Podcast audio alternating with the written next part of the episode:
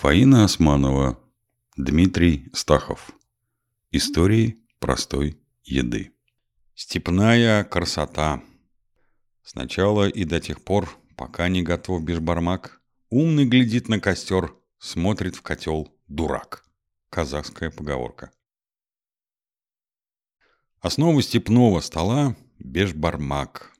При его приготовлении желательно использовать паяльную лампу, а перед употреблением пить чай – Иначе не почувствуете себя настоящим степняком-кочевником.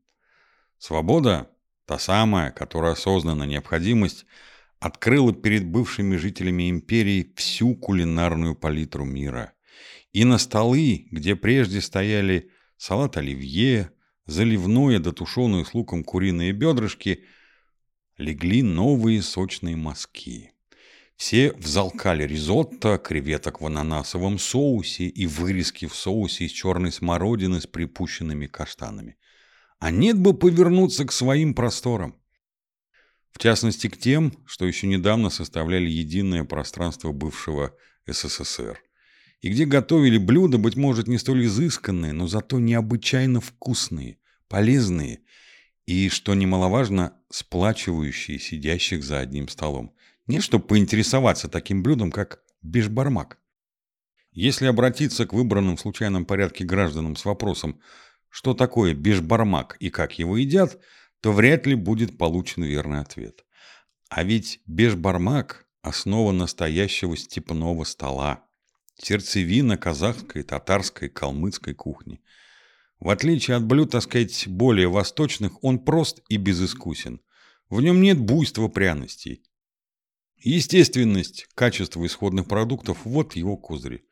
Можно даже сказать открытость и доброжелательность. Бешбармак гостеприимен, поэтому его и готовят для дорогих гостей. Но приступать к бешбармаку сразу неправильно.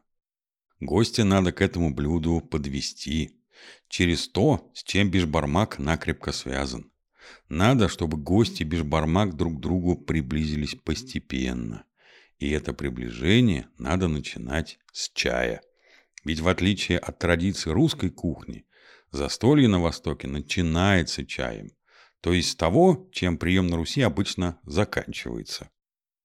Строго говоря, главное не столько в том, в какой последовательности гостям предлагают блюдо, сколько в том, как заваривают чай. И тут надо отметить, что последовать классическому рецепту заварки чая ныне практически невозможно. По одной простой причине. Уже давным-давно нет в широкой продаже плиточного чая.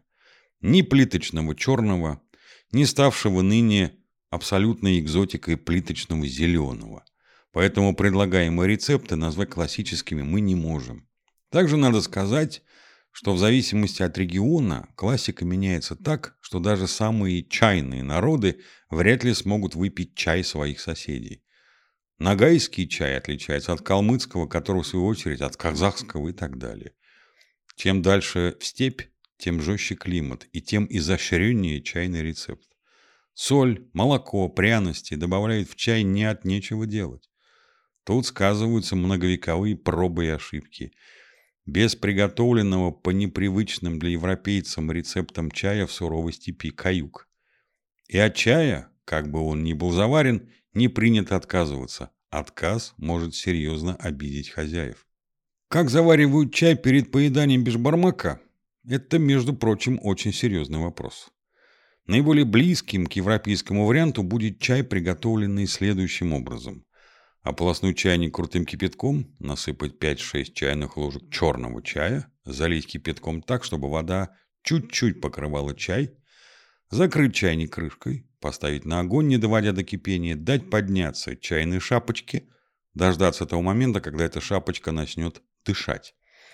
Снять с огня, долить кипятком и настоять 3-5 минут.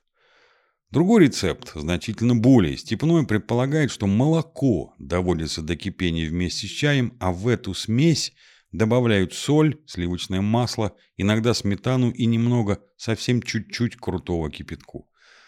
Пропорции таковы чая 4-5 ложек, молока 250 грамм, воды 250 грамм, сметаны четверть стакана, соль по вкусу. Но мы несколько отвлеклись. Итак, Гостя первым делом усаживают за стол и занимают беседой. Под беседу гостя почуют чаем, который подают представительницы прекрасного пола. Традиционно чай разливает младшая невестка, выпиваемый в качестве аперитива чай разливают по пиалам. В пиалы сначала наливают чуть подогретое молоко. Естественно, если чай заварен по степному рецепту, молоко не добавляют. Можно и горячее, но не кипяченое. Потом заварку обязательно через ситечко. Причем пропорции определяют на глаз. Когда молоко становится темно-охристым, пропорция соблюдена. Потом добавляют кипяток. Потом пьют без сахара. Можно, правда, подать колотый сахар, который ныне полностью вытеснен прессованным.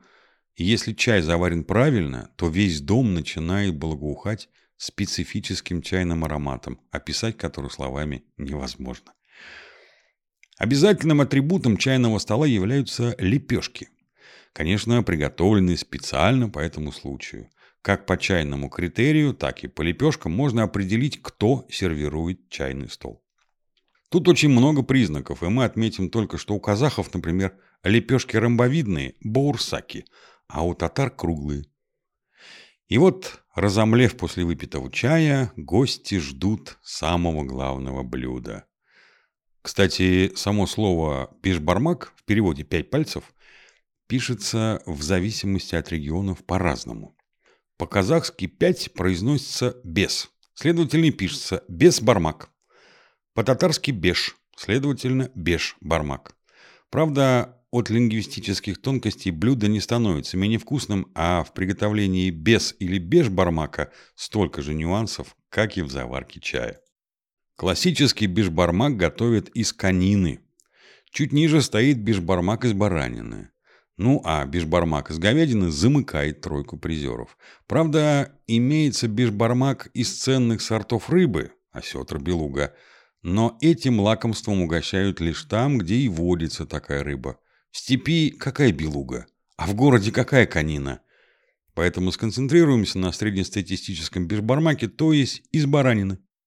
В доброе старое время в рецепт обязательно входила вываренная баранья голова, предварительно обожженная и прокопченная паяльной лампой.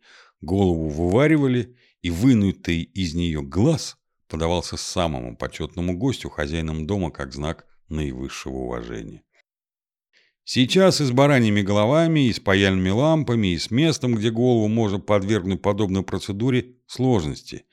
Посему мы просто возьмем много хорошей парной баранины, 2-2,5 килограмма на 4-5 литров воды, и отметим, что особый шик заключен еще и в мозговой косточке.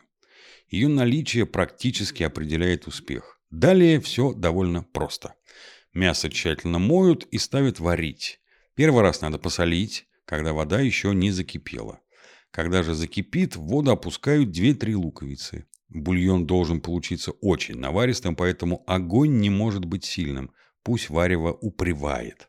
Пока варится бульон, следует подготовить тесто. Два яйца, мука, вода, соль. Тонко раскатать его и нарезать ромбиками лапшу, примерно 3 на 3 сантиметра. Когда бульон поспеет, его надо обязательно немного поперчить, а если вы эстет, то перед самой готовностью положить и лавровый лист – конечно же, отсутствующий в классическом рецепте. Мясо из него вынимается, нарезается и выкладывается на большое блюдо.